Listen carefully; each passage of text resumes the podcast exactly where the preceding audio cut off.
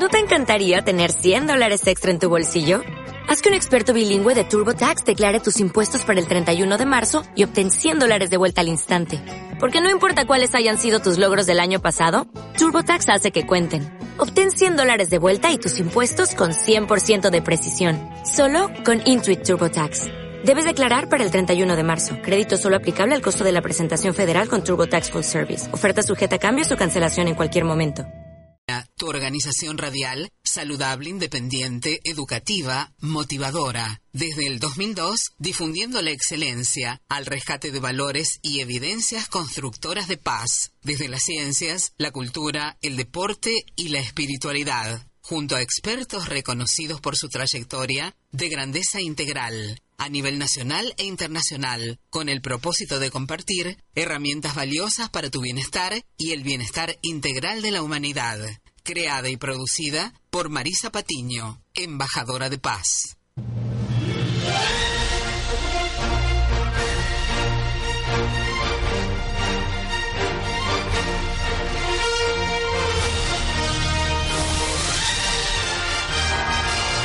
bueno, con esta música de triunfo, de deporte, de acción, por supuesto, le doy la bienvenida a todos, ¿eh? los oyentes de Esperanza Argentina y Global. Les habla y los abraza fuertemente Marisa Patiño, directora y productora de Esperanza Argentina, embajadora de paz a su servicio al de la humanidad. ¿eh? Agradeciendo a todos los oyentes de la FM 99.3 que se queden en esta sintonía que trae suerte y hay que invertir en, en esta radio, ¿verdad? Así que bueno, también a todos los que nos escuchan ¿eh? a nivel internacional a través de nuestro canal de podcast, porque todos los programas los grabamos y se exportan y los escuchan a través del celular o móvil o obviamente la PC, lo pueden descargar o escuchar directamente, ¿sí? Así que bueno, es un servicio a la humanidad. Justamente para destacar, nosotros atraemos, eh, o yo elijo desde el 2002, ya 15 años cumplimos, a seres de excelencia académica y grandeza integral, ¿sí? Así que gracias a Dios los puedo elegir y los convoco y gracias a Dios vienen, eso es lo importante. Y gracias a Carla Fédulo que lee nuestra hoja de ruta, ¿eh? Así que gracias por estar. Bueno, en el día de hoy obviamente esta semana va a ser muy agitada en el sentido de partidismos y de propuestas, ¿verdad? En este aquí ahora, este también me pongo de pie porque eh, es un, ser que conocemos mucho desde la gestión en Santa Fe Rosario, ¿no? Estoy hablando del Partido Socialista y realmente que ahora este, está acá también de la mano de Rodolfo Lacabane en Varadero, así que te doy las gracias Rodolfo y te felicito por tu trayectoria, lo que has hecho, porque nosotros siempre eh, focalizamos en la trayectoria, porque lo que vendrá Dios proveerá, ¿no es cierto? ¿Cómo te va Rodolfo? Buen día Marisa, buen día la audiencia, gracias por el espacio. Bueno, gracias por estar y siempre con una sonrisa también. Eh, mi marido los otros días en, la Feria del Mate estuvimos y siempre buena onda también. Y esto de la trayectoria del Partido Socialista, ¿verdad? Sí, sí, bueno, eh, cuando uno milita en política es muy importante no tener que aclarar demasiado quién es y de dónde viene, sino que ya con, la historia que tiene el espacio en el que uno milita, sí. Eh, dice mucho, ¿no? Y eso es bueno, es muy interesante, ¿no? porque lo que hace también es teje lazos con la sociedad, esto de estamos planteando nosotros una campaña, ¿no? tratando de plantear una campaña armónica, una, una campaña que, que, proponga tener una fuerza política en el Consejo Deliberante que sea capaz de acompañar eh, procesos eh, de crecimiento de la ciudad y que también sea capaz de poder marcar algunas eh, circunstancias que no van en ese sentido y proponer alternativas, ¿no? No, no solo tener una disputa política y decir poner un límite, sino que los límites que, uno puede poner deben ser de propuestas, no deben ser de, rivalidad.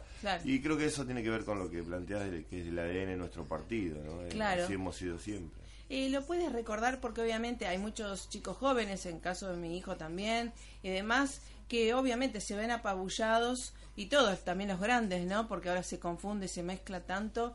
Eh, en esto, ¿cuáles son las bases del Partido Socialista?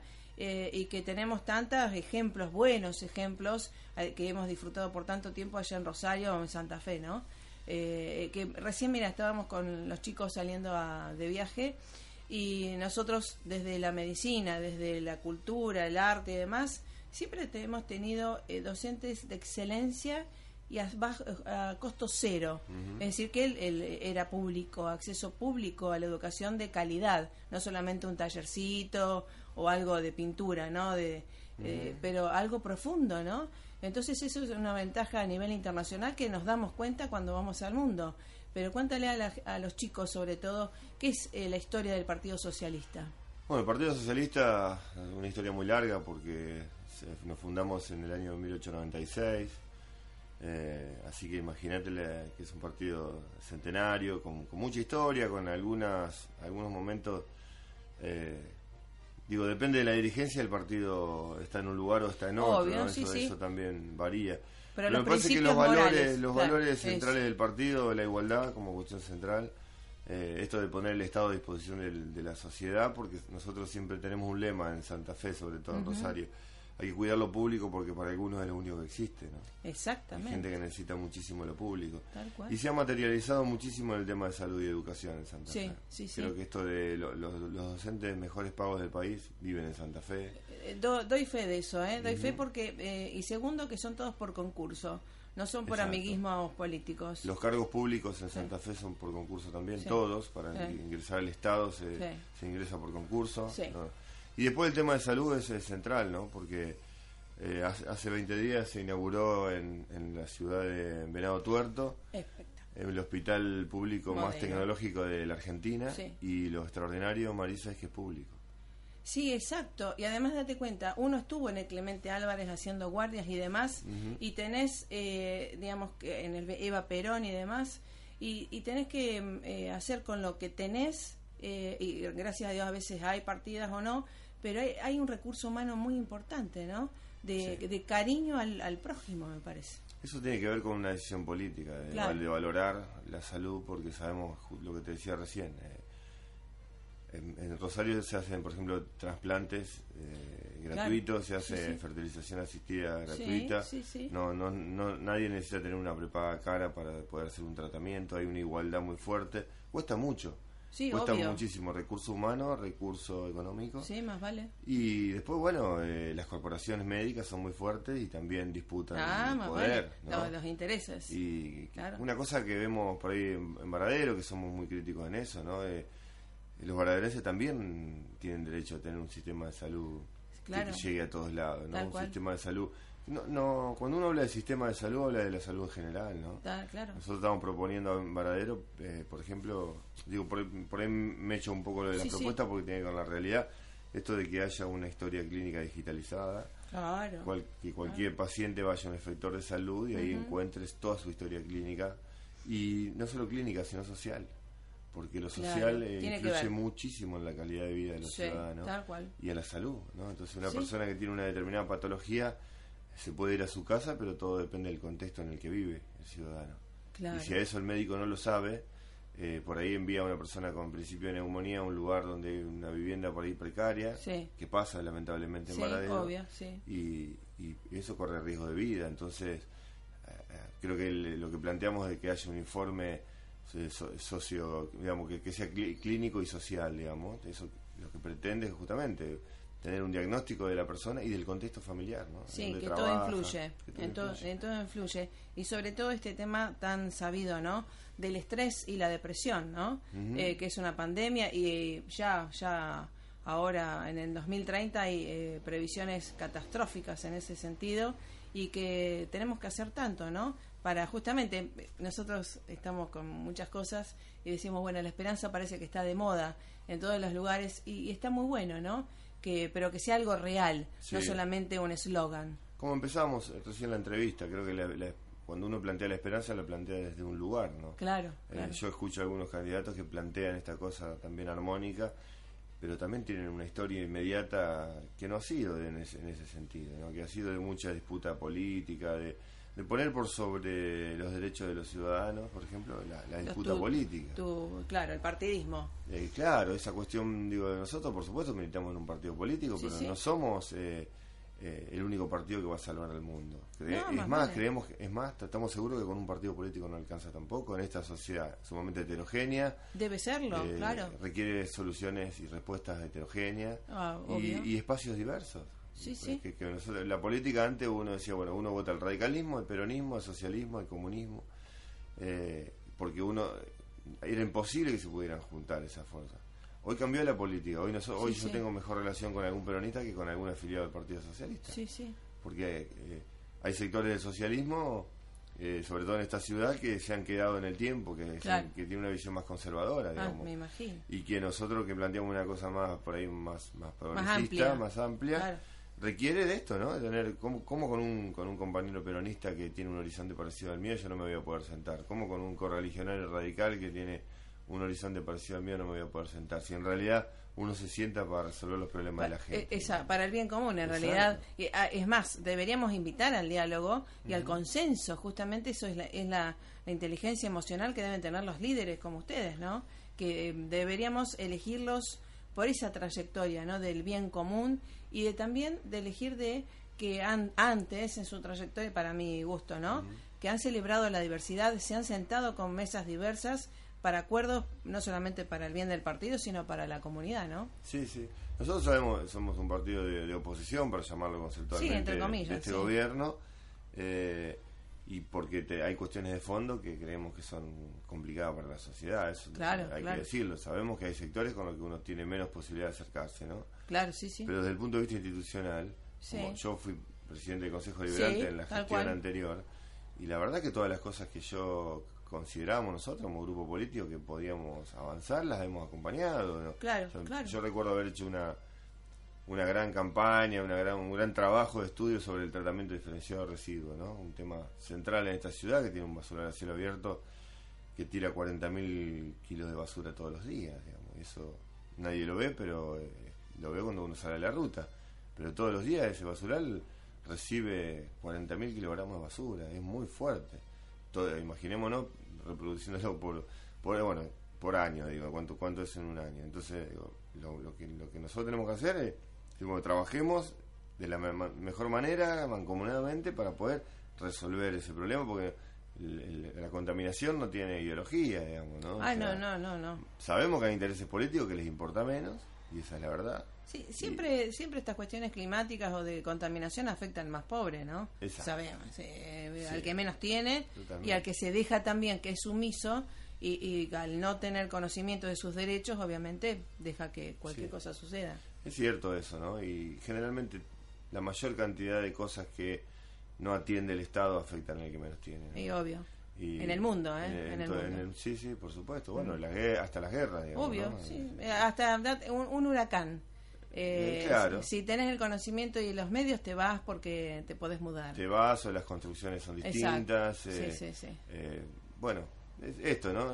cuando cuando no hay, no hay igualdad, sufren los que menos tienen. Y en eso me parece que es un camino que yo siempre le, digo hasta a mis amigos de derecha, ¿no? Porque tengo amigos que son de derecha y con los que hablo de política. Y les digo, tiene que haber una forma en algún momento en la política en la que podamos tener un piso de igualdad, construir, como en algunos países de, Europa pasa, ¿no? Construir un piso de igualdad, esto no quiere decir que eh, uno no le quiere decir a la derecha que claudique, digamos. No, que sigan siendo el Respetar a todas las, las, voces. Que garanticen la vida, digo, ¿no? Que garanticen la, la, cuestión esta de, de, la calidad de vida, de que todos podamos tener acceso a, a condiciones básicas. Eso, eso me parece que es un principio también del Partido Socialista del siglo XXI. Sí, sí. Eh, nuestro partido se, se, se, crea como una, un brazo político de la clase trabajadora en su momento.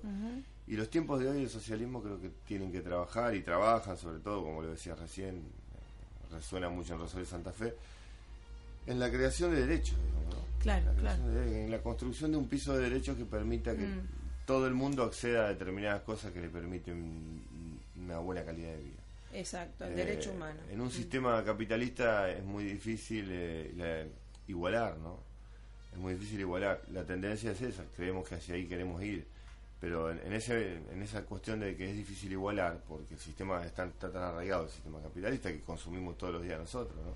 Nosotros mismos tenemos, salimos a caminar en la calle y tenemos una campera mejor o peor que otro, ¿no? No hay, no hay una cuestión.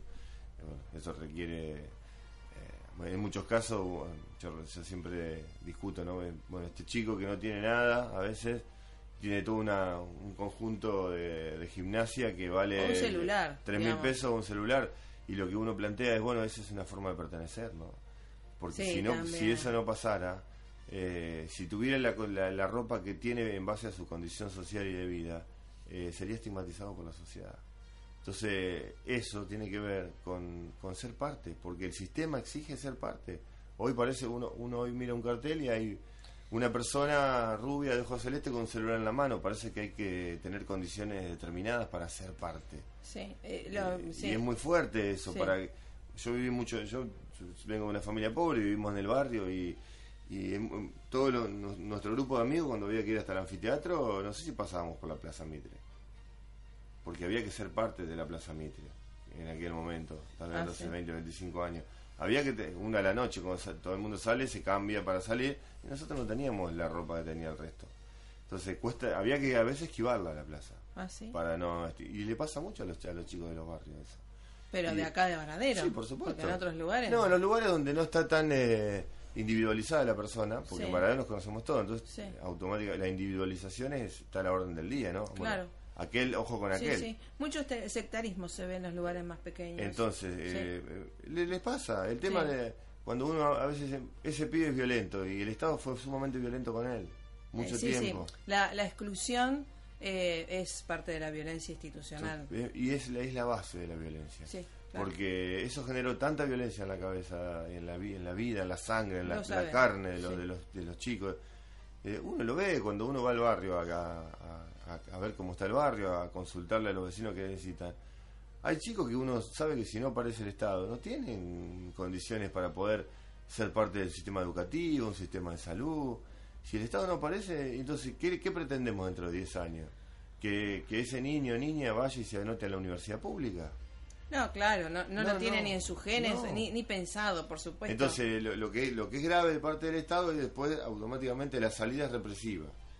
Claro. ¿No? Entonces, decir, bueno, es, perverso el, Estado en muchos casos. ¿no? Pongo en condiciones vulnerables a la crea, sociedad. Crea, y después. Exactamente, y después reprimo. Saca. Y de la manera más violenta, ¿no? Y bueno, pasa a menor medida en el tránsito. Sí. En la política de tránsito, cuando uno. Eh, eh, no hay no hay una política de tránsito en la ciudad desde hace muchísimos años, no es propio de Fernanda esto. Esto el gobierno anterior tampoco hizo nada. y la verdad que en, esa, en esa ponemos en determinadas condiciones a los ciudadanos arriba de la moto, sin conciencia, sin transporte público. Entonces, no de transporte público, hay, personas que no le queda otra que trasladarse en moto.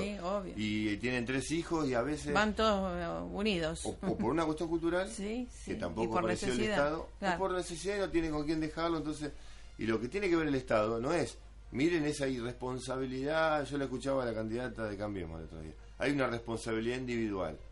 Bueno, legalmente sí, legalmente sí, pero desde el Estado nosotros no podemos condenar a quien le generamos las condiciones para que esté sentado así arriba de esa moto. Porque hay una hipocresía muy grande. Nosotros los políticos, cuando tenemos funciones, yo hoy no la tengo, funciones públicas, nos pagan para diseñar política pública. Debería, sí. Y bueno, y justamente evitar eso, pero no de la manera fácil que es. No. Agarro un. No la consecuencia, sino trabajar en las dos, causa-consecuencia. Es largo plazo, no genera en la educación. Político en no genera rédito político en el corto plazo. Claro. Bueno, eso es lo que estamos planteando nosotros. Y para eso no es necesario declararle la guerra que gobierna. Ay, no, por supuesto. Al contrario, eh, me parece que hay que ayudar al que gobierne que termine su mandato perfectamente bien y que gobierne cada vez mejor, ¿no? Porque tenemos que ayudar a que se eduque también en principios, en valores porque todo tiene su, su tiempo también, ¿no? Entonces, eh, vos cuando estuviste en el eh, de presidente del consejo estabas por tu partido. Sí, sí. El socialista siempre no te moviste. No, no. Bien, está. Eso eh, te digo porque por ahí hay algunas. Fuimos parte de un frente que llamó Frente Amplio Progresista, que fue un frente con el GEN, con Libres del Sur, distintos partidos. Fue Wiener el candidato a presidente, me ah. acuerdo. bueno, y entramos. Faltando 10 meses para terminar el mandato, me, me, hice un bloque aparte que se llamó Partido Socialista, porque el grupo con el que estábamos trabajando se había ido a Cambiemos, que es ah, el grupo ah. que gobierna hoy. está, está. O sea, yo, yo, yo milité mucho tiempo con el grupo que gobierna Maradero. Está, Ellos decidieron irse a, Macri, digamos, y bueno, yo tuve mi, mi, reparo y me, me, quedé como bloque Partido Socialista. Recuerdo que Fabio Ortimea, que era de la coalición cívica, también estuvo crítico a eso y no, no participó de ese espacio. Pero ya te digo, eh, hay un, una cuestión social también, ¿no? Muchas veces la sociedad festeja más eh, el, grito de un político que se opone a el trabajo de un político que plantea una cosa alternativa, digamos, ¿no? Sí. Esto sí, bueno, pero es, es la condición humana eh, convencional, ¿no? Sí, pero hay que atenderlo ese caso, ¿no? Porque, por ejemplo, hoy la, hoy la disputa en el Consejo Deliberante, en base a las elecciones que tenemos, mm. está en quién le pone un freno a Fernanda. Yo digo, la verdad que no sé si toda la sociedad quiere que le pongan un freno a Fernanda, en principio. Y lo que lo que más me, me preocupa es que, ¿qué es ponerle un freno? Eh, sí, un freno para, digamos, si se frena los líderes, se frena todo el pueblo, ¿no? Ojo con el freno, porque nosotros creemos que el freno eh, en realidad es construir una alternativa. Claro, sí, bueno, no es por acá, bueno, nosotros planteamos... Otra forma. Yo fui opositor al intendente Carosi. En el momento que le planteo el tema de tratamiento diferenciado de residuos, lo aceptó porque insistí en que había que yo me podría haber enfrentado a todo en el momento y, y por eso algunos hasta me dijeron carosista por ejemplo bueno pero es problema de ellos. La visión eh, el otro no ve al otro se ve a sí mismo a través del otro sabes que ah, eso es así. Así que dime qué criticas y te diré quién eres. Entonces eh, ahora propuestas suponte cuando uno llega acá ve eh, gran frecuencia gran porcentaje de embarazo adolescente.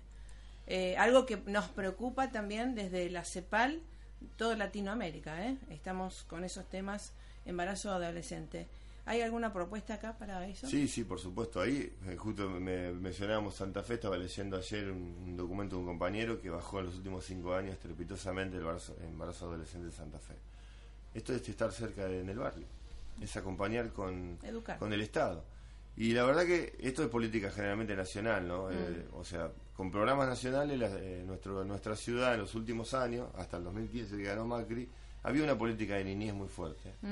Que era, yo, nosotros tenemos a Luis Tovares eh, en el equipo nuestro. sí, que le mandamos saludos. Sí, que es psicólogo muy comprometido y es un especialista en política de niñez. Este, sí, lo conozco. Claro, y bueno, y me nos cuenta, ¿no? Nos cuenta esto, yo soy amigo aparte y, recuerdo toda su es esto, es estar al lado. Mm, es, eh, bueno, cómo están, que, que, que como las cuestiones y la planificación familiar. La planificación familiar, el, el, tema de, la, de, la, de los anticonceptivos, de las cuestiones de estar, eh, romper un montón de velos que de prejuicios y trabajar con el tema en serio, pero estar adentro. Nosotros creemos que este gobierno ha hecho algunas cuestiones de obra pública que nosotros festejamos, pero han abandonado mucho el barrio.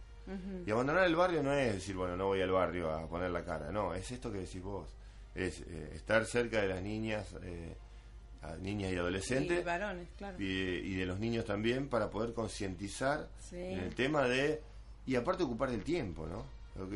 poder acompañar en el sentido de la vida, digamos, ¿no? Estar... Claro, y la expectativa de vida, porque esto no viene de, de hace un par de años, lo vemos eh, desde hace siete años que estamos y, observamos eso muy llamativo, muy llamativo. Gente de 30 años que es abuela, ¿no? Y, que parece una norma.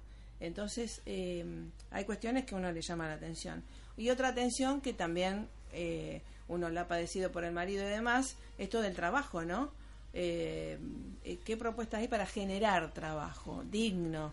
No solamente de un par de puestos de policía para los jóvenes, pero, pero para el, la persona adulta, que es el padre de familia, jefe de familia, que tenga dignidad y que sea sustentable en el tiempo. Mira, ahí tenemos un, potencial parque industrial que da vueltas hace 10 años, ¿no? en, el, en la ruta 941. Tenemos un predio de la municipalidad que tiene todas las condiciones geográficas y hay que trabajar algo en condiciones eh, de infraestructura pero no tanto porque eh, porque me parece que la ciudad no tiene que o sea si vienen perfectamente pero no no no no creo que venga una mega industria a la ciudad de Varadero. Pero sí podemos trabajar en un parque industrial que tenga pymes. Claro, que trabaje mucho con la pyme que genera muchísimo trabajo y que tiene menos menor nivel de contaminación que tiene una cuestión mucho más eh, de, de, influencia en, en, la sociedad. en el hogar digamos también no así que creo creemos nosotros pero fundamentalmente que hay que poner en condiciones ese lugar eh, yo participé de algunas reuniones cuando fui presidente del Consejo Liberante con personas que se dedican a justamente a hacer todo lo, que es la planificación del parque industrial. Y, nos contaban que es muy interesante las condiciones que tiene nuestro lugar. me imagino. Eh, que solo había que terminar con el tema de medir las cotas por la, por la, altura, para no construir sobre un lugar que puede ser inundable. Pero fortalecer una zona industrial nueva, en Paradero. Pero ya te digo, por, apuntando mucho a pyme, eso nos va a dar un, una, no, nos va a cambiar un poco la cara de la ciudad que estamos más acostumbrados a la, a la, industria a la industria más conservadora digamos no y mirá lo que nos pasa se nos caen dos industrias y se nos cae la ciudad. Se nos cae económicamente y se nos cae emocionalmente porque no además la depresión y la eh, esto del trabajo digno del, del hombre yo, eh, no, yo no digo los, los, chicos de 18 20, 20 30 es una cuestión pero el el papá de 40, 45 años, es algo muy importante tener el trabajo digno y llevar siempre y además la, el bienestar, el proyecto de familia también, ¿no? Bueno, creo eso es importante. Eh, lo del parque industrial va a avanzar mucho. El tema del turismo creemos que también, porque es una, nueva industria que tiene la ciudad. Este fin de semana, eh, con el tema de la, de la fiesta del mate, gente. Muchísima, muchísima gente afuera. Lo que no vi, mucha gente tomando mate, te digo. Cuando fui, pasé dos días con mi marido y demás, digo, ¿dónde están los materos? Sí, se corrió un poco el eje ese, de, ¿no? Me parece que el título fue más que otra cosa, ¿no? Creo que la esencia, eh, me sorprendió a mí también. De, de, tomar, los tomadores de mate o cebadores. Había obviamente gente que vendía yerba mate y demás.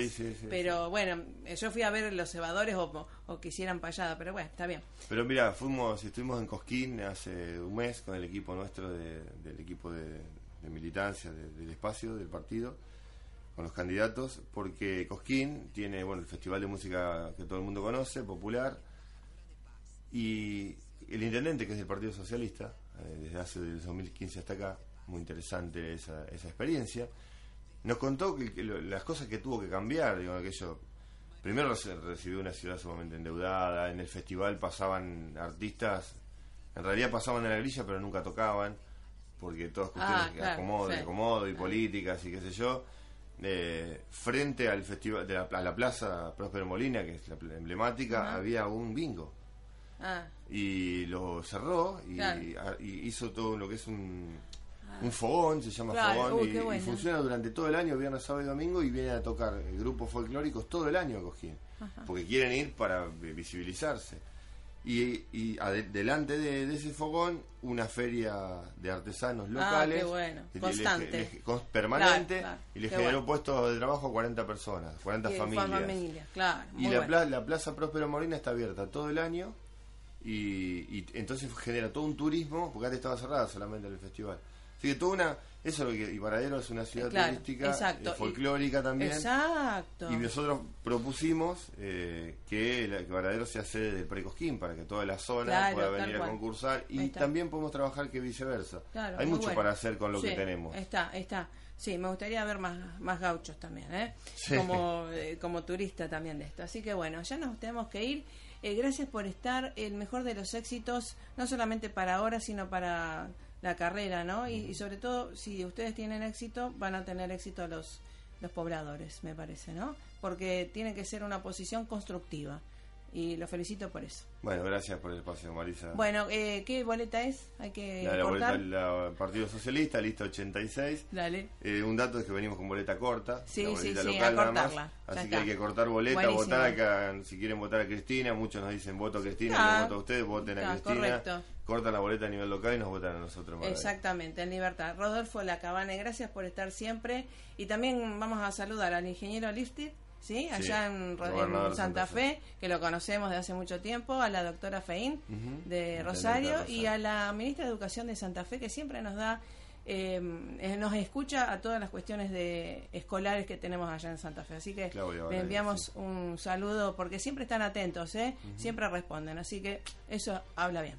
Un abrazo fuerte y el mejor de los éxitos. Gracias. ¿eh? gracias. Eh, Rodolfo La Cabana con ustedes a pensar con la cabeza y con el corazón también. ¿eh? Un abrazo, pásenla más que bien, gracias. ¿Necesitas ayuda? En O'Reilly Auto Parts te ayudamos. ¿Necesitas algún consejo? Te aconsejamos. Nuestros profesionales en autopartes están siempre disponibles para ayudarte a encontrar lo que necesites. Excelente servicio al cliente es solo una de las ventajas que ofrece O'Reilly Auto Parts. Los profesionales en autopartes. Oh, oh, oh, Auto Parts.